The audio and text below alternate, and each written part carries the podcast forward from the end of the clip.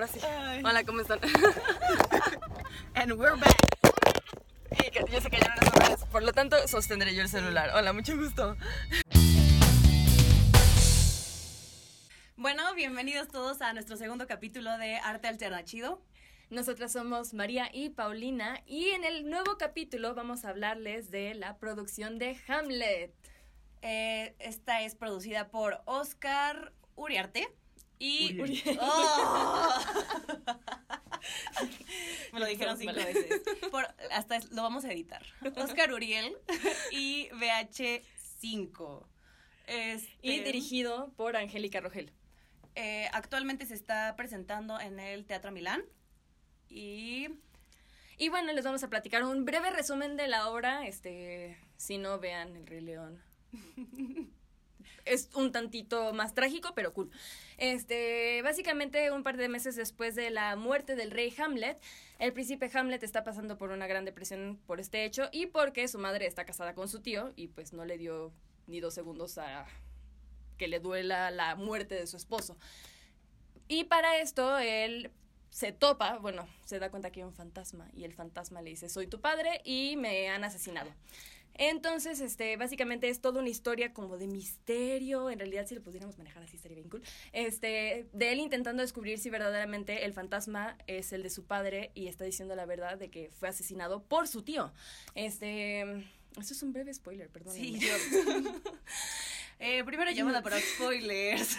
Sí, recuerden que vamos a avisarles, este... Bueno, el chiste es que básicamente es Hamlet intentando vengar a su padre si sí fue asesinado por su tío. Y bueno, igual fue un pequeño spoiler, pero quiero creer que la mayoría ubicaban la historia, entonces no lo ¿Vieron El Rey contaremos como spoilers. ¿Vieron cuando Scar está agarrando a Mufasa? Bueno, por básicamente. bueno, para el episodio número 2 tenemos también a un invitado especial porque ya saben que nos encanta venir con todo. Entonces, démosle un fuerte aplauso, aplause, porque inclusive, a Miguel Pérez Cuesta, que es el asistente de producción. Por favor, Miguel. Gracias, Adelante, gracias. adelante. Gracias por la invitación, chicas. Muy gracias por estar aquí con nosotras. Es un gusto. Eh, por favor, cuéntanos un poquito de ti, de tu puesto, de Hamlet, qué te gusta ahorita, cómo ves. Si la sinopsis de Pau fue correcta o dices, "Nah, yo Fue interesante. ¿Me perdonan? Bien.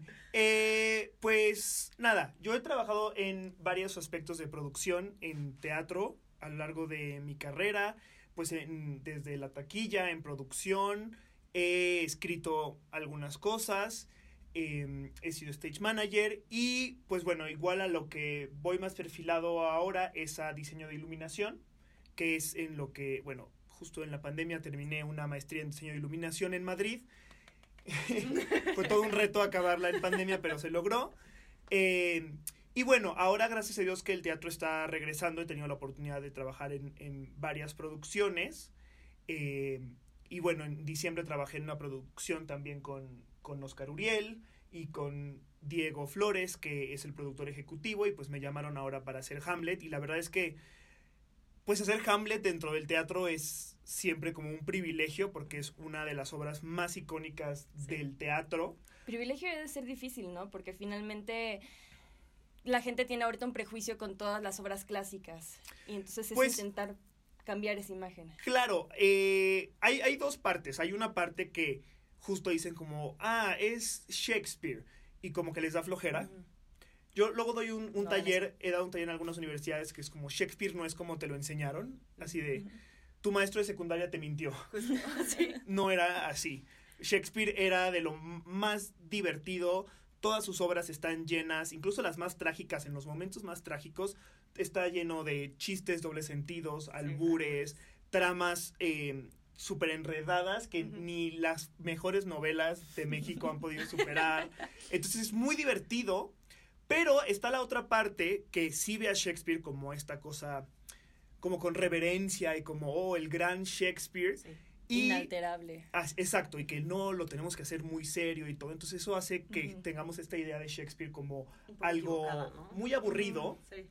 Y pues justamente eso esta otra parte la que dice, no, es que Shakespeare no se debe cambiar, no se debe modificar. O sea, sí, a mí sí me ha tocado ver varios comentarios en internet de, de la obra, Ah. porque luego yo me meto a estoquear. Ajá, sí. Por puro Sí, ego, la muy verdad. bien, muy bien. Eh, Yo también lo haría. Y hay gente que es como, es que como que Hamlet es una mujer, eso no Ay, se no. debe hacer. Así de, Spoiler. ella no es Hamlet. No, no es cierto, pero Entonces, o sea, bueno, No, creo que de esta versión lo, de lo más interesante, o lo que más ha llamado la atención es que justamente Irene Azuela, que es una excelente actriz, no, eh, sí, interpreta el sí, papel de. Hamlet, ¿no? Y Sí. cómo le cambia el paradigma a la obra el que sea una mujer. Y que de hecho en la misma obra algo que a mí me encantó porque, bueno, no sé si tú la viste, pero hace unos dos, tres años la Compañía Nacional de Teatro, a la cual le tenemos mucho respeto, pero eh, intentaron hacer Hamlet. Hicieron la mitad y duró tres horas, lo cual me consternó un poquito, pero pusieron a como Hamlet a Julieta Gurrola. Ujú. Entonces fue algo gigante para todos y todos estábamos emocionadísimos. Pero con esa compañía, a diferencia de ahorita la versión de Angélica Rogel, es que mantuvieron el Hamlet es hombre, Hamlet es un chavito de 17 Sí. años y brincaba mucho porque tú sabías que no estabas viendo un hombre y que no estabas viendo un chavito de 17 años. Claro. Y aquí no, aquí se mantuvieron en Hamlet es mujer, no hay que meternos en esos rollos y eso me encantó que lo hace, no te brinca. Exacto, Claro. ve súper natural el papel, la verdad es Parece que, que lo está adaptaron escrita perfecto, así. justo, sí. La verdad es que justo, a ver, Hamlet mujer ha habido mil. El Sí. año pasado hubo una en el National Theatre de Londres con Kush Jumbo, que es una de las mejores actrices para hacer Shakespeare hoy en día, eh, y lo hizo increíble. Pero justo por esta reverencia que le tienen al texto, no modifican el texto y el texto sigue siendo exactamente igual, solo lo interpreta una mujer, que es un gran reto y que de todas maneras cambia mucho de la lectura de la obra, pero aquí Angélica hace esta gran labor de adaptación porque tiene dos adaptaciones, está adaptada a que Hamlet es mujer y está adaptada al mundo real, ¿no? A que en lugar Sí. de suceder en un reino, sucede en, una, en un corporativo. Sí. ¿no? Y, en- y me parece que está hecho de una manera tan respetuosa al texto original que por eso funciona tan bien. Que no es como, bueno, me vale Shakespeare, ahora voy a escribir No, mi propia no. versión. No, no, no, es el mismo Hamlet Ujú. y tiene, tiene tantas cosas que parece que se cambiaron y no. Por ejemplo, una de, de mis favoritas es que, bueno, al final, si Hamlet es una mujer, pues está en una relación Sí, con. Ofelia. sí, sí. Y entonces, pues es una relación entre dos mujeres.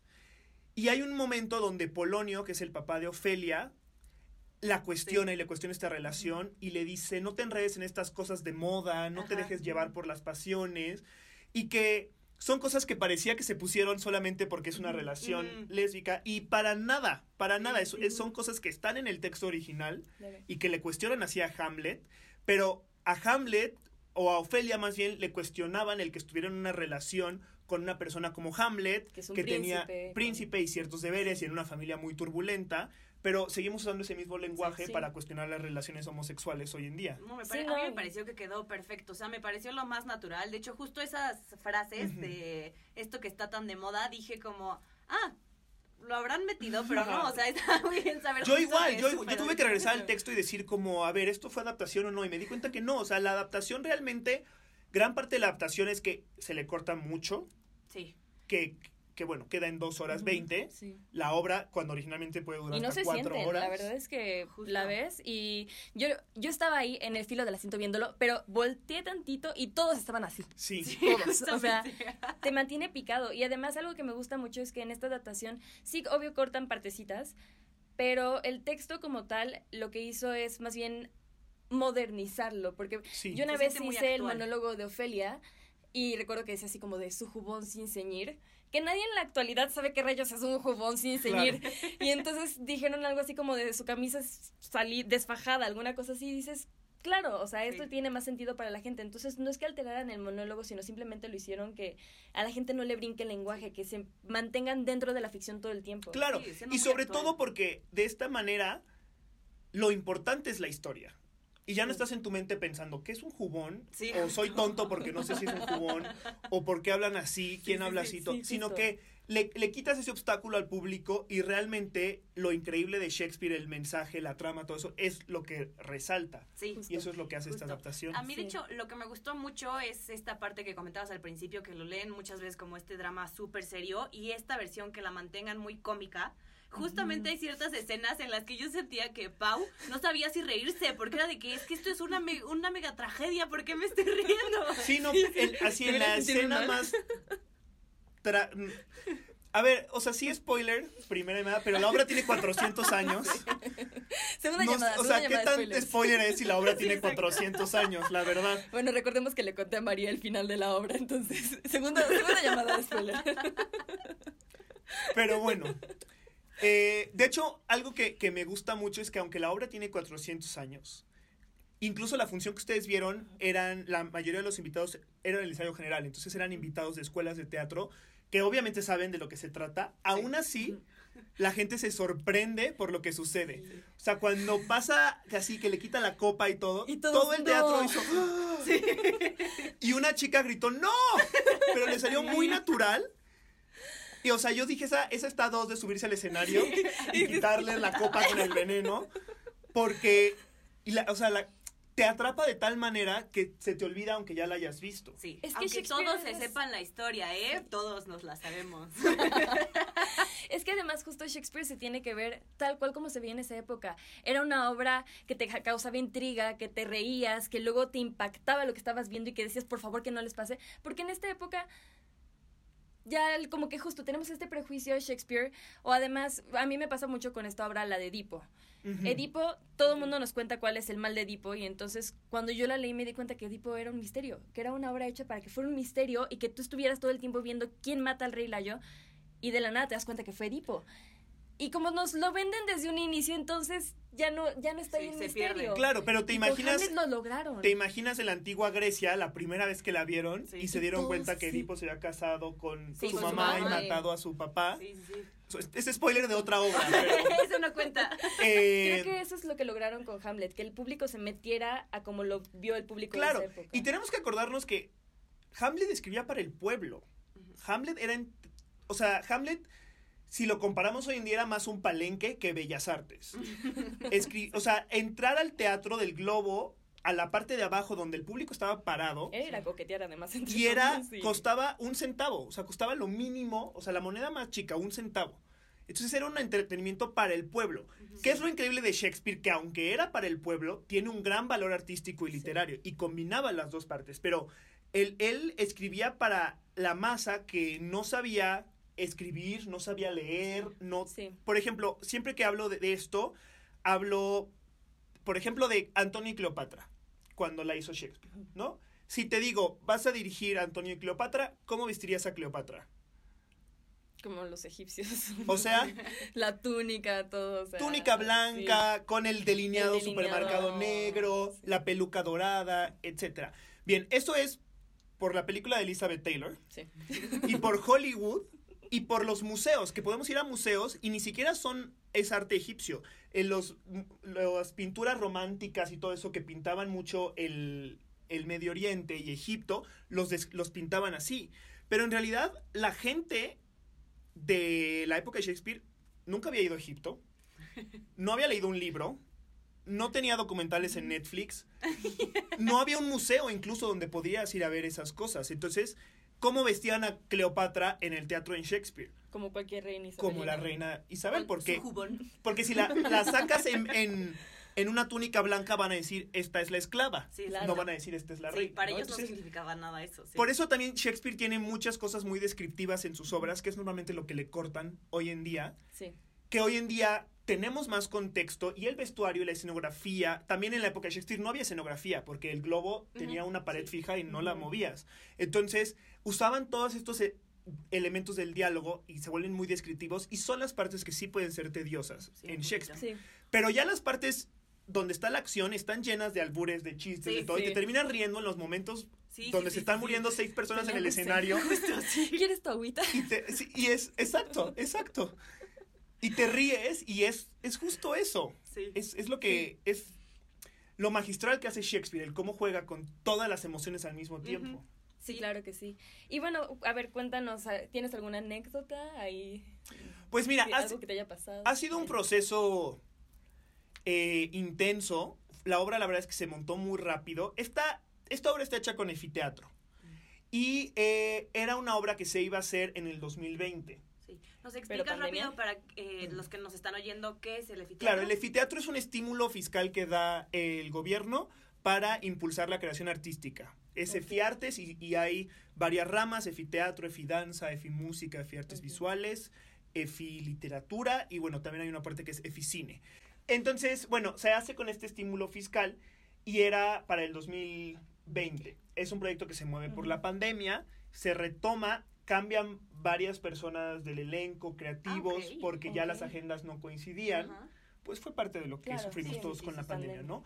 Y empiezan ensayos a finales de enero, entonces fue un montaje muy, muy rápido. Sí. Se ¿A acaba de finales de estrenar enero? ahorita en... A principios de marzo. A Ah, 18 de marzo 18 fue nuestro marzo, estreno. sí. Entonces, fue un proceso que fue intenso, Sí. fue un proceso que eh, fue muy rápido y eh, pues ahora sí que íbamos a, Contrarreloj. a contrarreloj, Sí. ¿no? A, a lo que a lo que íbamos, ensayamos en un espacio con muy extraño, muy padre, con muchos retos.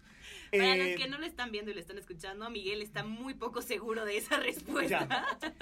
a- es un- tiene una vibra increíble y el espacio está increíble, pero es un espacio que se está adaptando todavía. Entonces, no sé, de repente estaban construyendo una cosa arriba, en una terraza, que la estaban moviendo a restaurante y, y el espacio pues no estaba completamente cerrado, entonces de repente empezaban a construir y caía como concreto en un lado. Eh, sí, sí. se- Para que se mantuvieran acá despiertos. Exacto, sí, no, no nos faltó, no nos faltó emoción en eso.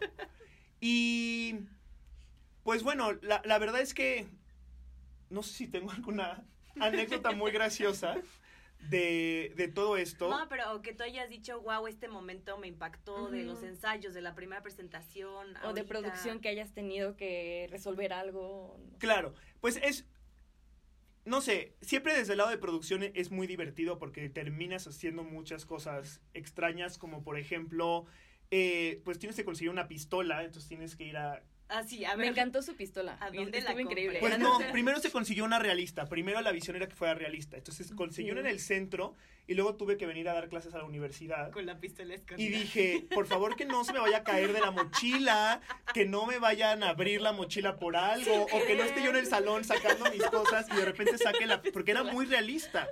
Y de repente así como profesor y llega con pistola a la universidad y se arma un escándalo. Y, y no, o sea, ya vi con de que ya- Sí, sí, todo lo que está pasando con el COVID, o sea, ya nos vi así rayos X para entrar a la universidad cada vez, porque se le ocurrió traer su pistola de utilería, ¿no? O luego, pues teníamos a la muerta, que es pues el cuerpo de Ofelia que entierra. Ajá. Entonces, no se ve porque está en un saco, pero el saco se tiene que ver como que trae. Sí. Entonces, Ay, yo, ¿no trae? no, no, pues sí trae. Sí parecía. eh, Súper real. ¿eh? Yo Yo sí dije, wow. Metieron a Nayan ahí. No se dejó, no se dejó. Pero al principio nos iban a prestar un cuerpo y entonces los chats eran muy chistosos porque necesitamos el cuerpo que usaron para la obra de tal que ya le habían prestado, entonces estábamos traficando cuerpos, que es muy raro. Y luego ya hicimos un dummy con una cabeza que habían usado en la obra de Titus, que es muy realista y que igual así bajando del coche en sábanas y todo porque Se me dije, cayó la me van a- cabeza. era muy realista y van a decir, este trae, o sea, trae una cabeza Entre la pistola y la cabeza. para como están las cosas, o sea, no. Y entonces ya le hicimos un cuerpo con unas toallas Ah, y con una como pijama que rellenamos. Pero luego, pues Ofelia es mujer, entonces Sí. le faltaba volumen en ciertas partes, entonces teníamos que ir ahí esculpiendo. Y habíamos comprado unos huesos, que son los que usan en la tumba Ajá. donde va sacando el sepulturero. Y nos habían sobrado dos manitas y dos pies. Entonces le pegamos las manitas y las... Que nadie va a ver, pero yo sé que tiene unas manitas y unos pies de huesos de Halloween. Ahí. Y al final creo que nos quedó muy bien. Sí, creo que sí. se ve, o sea... Real, yo sí dije. Yo sí pues, pensé que metieron a Nayan. Yo dije, wow. Yo también, yo Ok, dije, qué buena va. actriz. Nomás ahí acostadita, Claro. sin respirar. Lo hizo excelente. Sí, y luego entonces, pues esa es... Sea, spoiler, pero... Sea, Yo, tercera llamada para Sí, sí, ya. spoilers. A ver, ahí Lo estamos Miguel, aguantando mucho. danos ahí una pausa. Los que se vayan a ir, adelante. Empezamos con spoilers ahorita. Los vemos. en- Es, ah, vayan a ver la obra de Hamlet. Está, ¿qué días está? En el Teatro Milán, viernes, sábado y domingo. Viernes 8.45, sábados a las 7, domingos 6 y media. Igual les ponemos la información aquí en la descripción del video. Exacto, y compren sus boletos con anticipación porque se nos están agotando las, todas las funciones. Ya ya tengo boletos para el 9. ¡Uh! y ahora sí, y recuerden seguirnos en nuestras redes sociales, en todos lados estamos como Muda Museo. Y estar al pendientes del siguiente capítulo. Así es. Ahora sí. Adiós y Perfecto. bienvenidos a los spoilers. Entonces, bueno, creo que ya la gente se enteró que se muere Ofelia. Porque hablamos del cuerpo de Ofelia. Pero, pues bueno, se abre el escenario y se Que- crea la tumba. Que por cierto yo no lo vi venir. O sea, Sí. cuando todos estos movimientos Ah. también, la pared se rompe y en ese momento que La se rompió pared yo fue dije... algo brillante. "¿What?". O sea, ¿cómo? Sí se les rompió, güey. No, ese, ese detalle de la pared. Y cuando hicieron este lo del fantasma del papá de Hamlet Bueno, con las quiero, linternas, este, bueno, sí, yo estaba sí, sí. impactada. Primero quiero este comentario de Miguel y luego nos vamos a las linternas porque Ok. ojo a esa escena. Joyas y chefkis. Sí. Entonces, bueno, se abre el, el piso y vemos la tumba, sale de ahí el sepulturero, etcétera. Qué buena escena. Eso Al- también sí, me reí. Divertidísima. Al final, pues bueno, bajan el cuerpo de Ofelia ahí y eh, barren todo lo que se ha quedado en el escenario Sí. antes de la pelea, ¿no? Se, en, en la escena se va barriendo y cae todo ahí. Entonces, al final de cada función, pues hay que destapar la tumba y sacar todo. Pero la tumba pues solo se puede abrir desde adentro. ok. Y es un hoyo que hicieron en una trampilla. Y para entrar a la tumba, el constructor, nunca he entendido por qué, hizo la puerta hacia adentro en lugar de hacia afuera. Entonces, cada vez que hay que ir a Ay, abrir no. la puerta es como hay que mover a la muerta o no puedo estar todo con la muerta o cosas así. Entonces nada más estamos gritando eso por todo el teatro. Nunca porque- me había puesto a pensar realmente esos detalles de la cabeza, la pistola, el... La muerte. Mueve que- la muerta, sí. Sí, ¿Y por qué al final decidieron pistola de madera? Eh, porque cuando la vio en escena a la directora le pareció demasiado disruptivo, sobre todo con, pues, la obra está construida alrededor de es un juego entre los actores, ¿no? Sí. Por eso ves a los actores Sí. antes de entrar, por eso hay, hay ocasiones donde se refieren los actores por el mismo nombre de los actores. Eh, los billetes son impresos en papel, no son billetes falsos. Los huesos son huesos de juguete, que se ven claramente que son de juguete. Eh, o sea, todo está hecho para... Muy eh, farsa, ¿no? Exacto, O es, sea, es, es un juego actoral lo que se está haciendo. Entonces, la pistola, y justo, ¿no? El uso de Le las linternas y de todo esto, la pistola era demasiado, tenía demasiado peso Sí. al ser realista dentro Ya. de este juego. Claro. Las espadas son palos, ¿no? Toda Sí. esta Sí. cosa. Entonces se decidió hacer otra que fuera de madera, por eso, por eso se decidió ese cambio. Pero sí, justo la directora creo que tiene momentos brillantes en el uso de cosas tan sencillas Sí. para crear momentos tan impactantes, ¿no? Como lo del fantasma. Ay, eso me impactó. O sea, yo estaba maravillada de lo que crearon en ese momento porque con las linternas y el posicionamiento le daban dis- distintos ángulos al fantasma y además muchas veces se utilizan distintas producciones que todos hablen al mismo tiempo y que se vaya quedando como, Ajá. es- eso es como susurro, pero hay veces que no está tan bien logrado como tú decías y que se escucha raro. Pero y que aquí no entiendes lo que tienes que entender. Justo, justo le lo que como el hablábamos. foco a cada quien de vez en cuando y...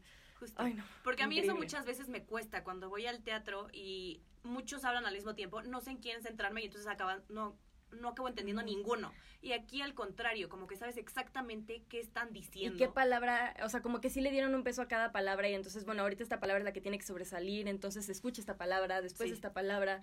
Y la verdad es que justo el fantasma del, pa- de- pa- del padre de Hamlet, que es el rey Hamlet, este, es algo que siempre es un, una cuestión de cómo lo van a resolver en cada producción, porque yo no sé si en la época de Shakespeare se lo compraran tanto así de ahí el fantasma, pero en esta época ver a un bro que salga así como de, uh, sí, el fantasma es Claro, sí, con la terrible". sábana Sí, encima. sí, sí. Te quedas así de, "Ah, padrísimo, el fantasma. Uf, Increíble, qué buena creatividad tienen. Sí.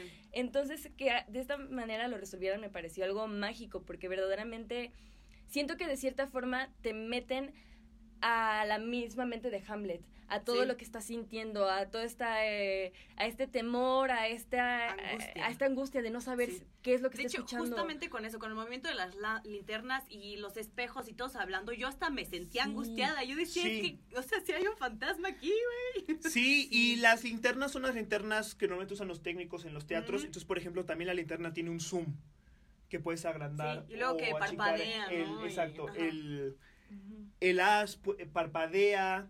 Eh, y luego también el juego de que se refleja en los espejos. Eso también se me hizo una genialidad de que Sí. el juego de los Sí. espejos. Incluso hay una parte donde está, se ve la sombra de Hamlet y con un juego de sombras se ve la sombra del tío. Sí. Sí. No, casi se lo va a comer. O sea, como que esta, este juego.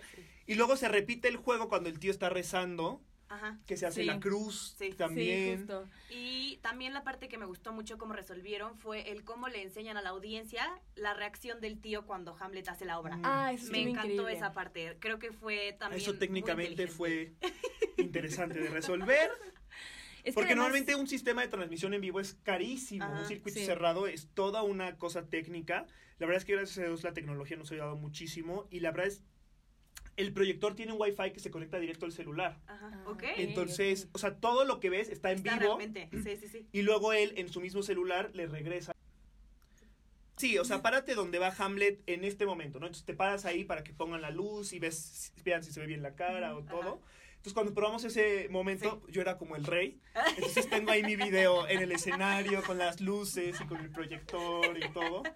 Y ya. Increíble. Increíble. sí. Es que además justo meter la tecnología creo que es algo que ha estado muy peleado con el teatro, o sea, como que en cine tenemos muy normalizado el que salgan los celulares y todo, pero en teatro todavía es muy difícil meter un celular, como que la gente le brinca demasiado y creo que aquí lo hicieron perfecto, o sea, no se sintió forzado, se sintió como que justo aportaba a la historia, ayudaba a contar la historia. Otro momento que creo que me pareció increíble cómo lo resolvieron es justo el momento en el que Hamlet lo está perdiendo todo, está perdiendo la cabeza y decide, tiene esta pelea con Ofelia y es cuando le dice así de vete al convento y quién sabe qué, que yo digo así de, ¿qué dijiste? Pero bueno, en este momento cuando, que ella le muestra lo de las cartas, todos los actores traían ahí, iban rompiendo Sí. la carta y la iban haciendo pedacitos y todo. Y ir escuchando todo este sonido poco a poquito, mientras él, eh, mientras Hamlet lo está perdiendo cada vez más y más y más, me pareció algo increíble, porque verdaderamente sientes lo que estás sintiendo. Claro, que son las mismas hojas que se han ido imprimiendo Sí. durante Justo es lo que la te iba a decir, que función. ahorita que ya estamos en spoilers, quiero que nos cuentes un poquito justo de este tema de toda la impresión, que toda la obra está sucediendo y en veces la, en veces, a veces la prenden, a veces la apagan, eh, también que nos hables un poco de este concepto de la naranja. Claro. Sí. Pues mira, la, la impresora fue una cosa técnica que pidió la directora y a mí al principio me dio mucho miedo porque si hay un objeto inanimado que tiene pánico escénico, son las impresoras. O sea, la impresora, siempre que necesitas que impriman, no imprimen, se le atora el papel. Eh, no tengo cinta, eh, tinta magenta, pero es en blanco y negro. Pues me vale madres, no tengo cinta, tinta No te voy a magenta. imprimir nada. Y es como, no. Entonces, eh, bueno, pues fue una cosa de, ok, vamos a resolverlo. Al final, pues bueno, se van imprimiendo estas cosas que un poco van marcando como el tiempo, ¿no? Como el paso del tiempo mientras se van, o sea, se imprime normalmente cuando pasa mucho tiempo entre una escena y otra. Entonces ahí se imprimen y, spoiler alert, en realidad no son impresiones, son copias. Ah, O sea, es un multifuncional que tiene ahí, entonces, en realidad, los actores, porque ¿de dónde mandas a imprimir? Sí, Tendría sí, que no. tener una compu, el cable, Sí, todo, sí, ver que no falle. show, Es muchísimo show. Entonces, los actores, cuando parece que la apagan, en realidad le están dando al botón de copiar Ah. varias veces. de 30 copias más. Así, así tal cual. Y bueno, usamos hojas recicladas. Ok, Lo cual también eh, es sí. Y bueno, también el otro símbolo importante que hay es el de la naranja. ¿no? Sí. que eh, al final parte de lo que habla la obra también es de cómo toda esa situación exprime a los personajes de cierta manera. Y la naranja pues simboliza eh, la esencia de cada personaje, Sí. la vida de cada personaje, que toman al principio de la, de la obra en este juego y que luego cada personaje debe cuidar durante Sí. toda la obra. Y Sí. spoiler alert, sobra una naranja al final porque... Sí, Se mueren Todos los demás todos. mueren. Y entonces eh, la muerte de cada naranja refleja la muerte de cada personaje. O sea, los que eh, mueren con la espada los acuchillan, a el que muere por el balazo la aplastan. ¿no? Entonces se hace todo como Sí, este sí. splash.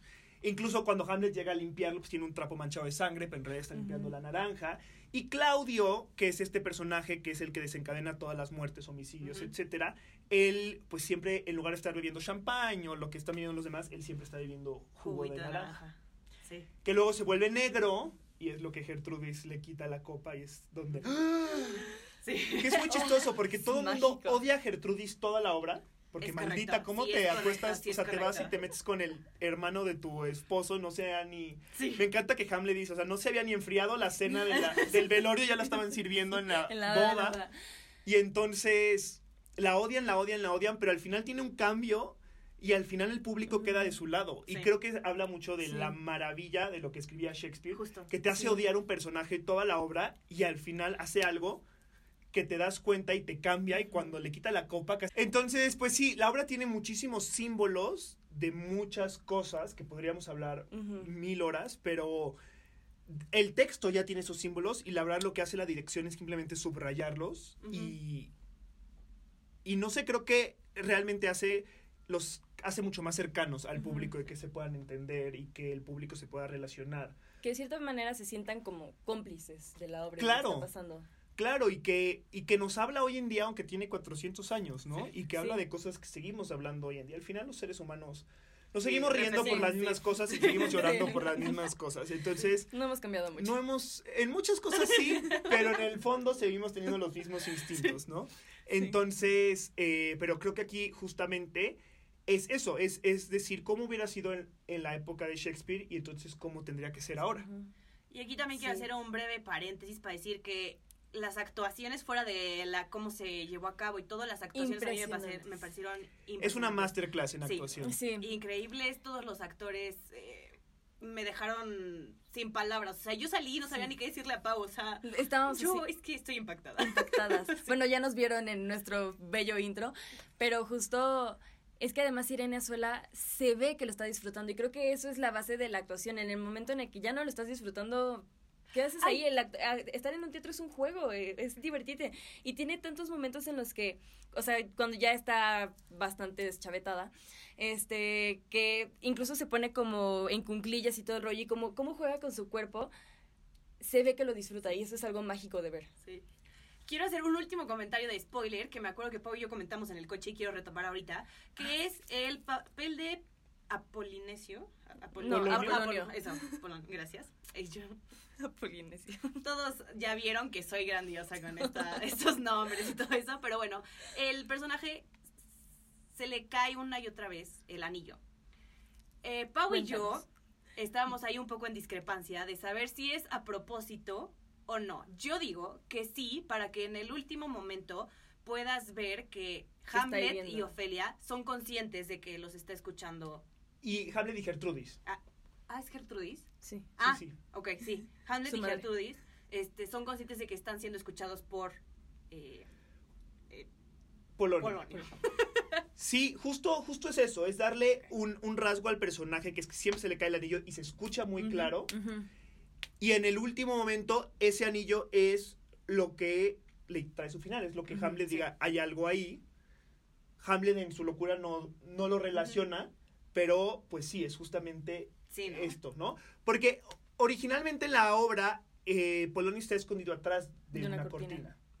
Aquí no tenemos una cortina donde está atrás, entonces, ¿no? Seguimos con este juego teatral Sí, y creo que funciona, A mí me pareció, muy sí. bien. sí. A mí la, eh, fue- es que fue la primera vez que yo dije así de, ah, se le La primera vez no sabes, sí, sí, pero ya con la tercera vez Justo dije, dices, o el ¿por actor está muy mal, Justo eso fue lo que me Y dijo no, Pau porque es un gran actor. Me dijo de que es que me desesperó que se le cayera y yo, Pau, creo que iba Y yo, escondido ¿por qué ahí se le cayó el anillo? Pero es que yo en esta parte, cuando él dice, le, cuando volteé con Claudia así de, voy a ir a escucharlos, yo así de, no lo hagas, compa, no, no vayas. y cuando va pasando de más atrás, Sí, entre la ranura, ajá, y ahí nos van avisando.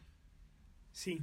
Pero Bueno. sí, el, anillo fue algo que la primera vez me distrajo y dije, sí, cállese. A mí también, ¿eh? Yo la primera vez que lo vi en el ensayo, apunté, hay que verlo el anillo porque se le está cayendo el actor, y luego ya me di cuenta que era le como... quedó grande. Ah, no, no, no, es parte es del parte, juego. es parte, ahí. Ok, ok, ok, ok.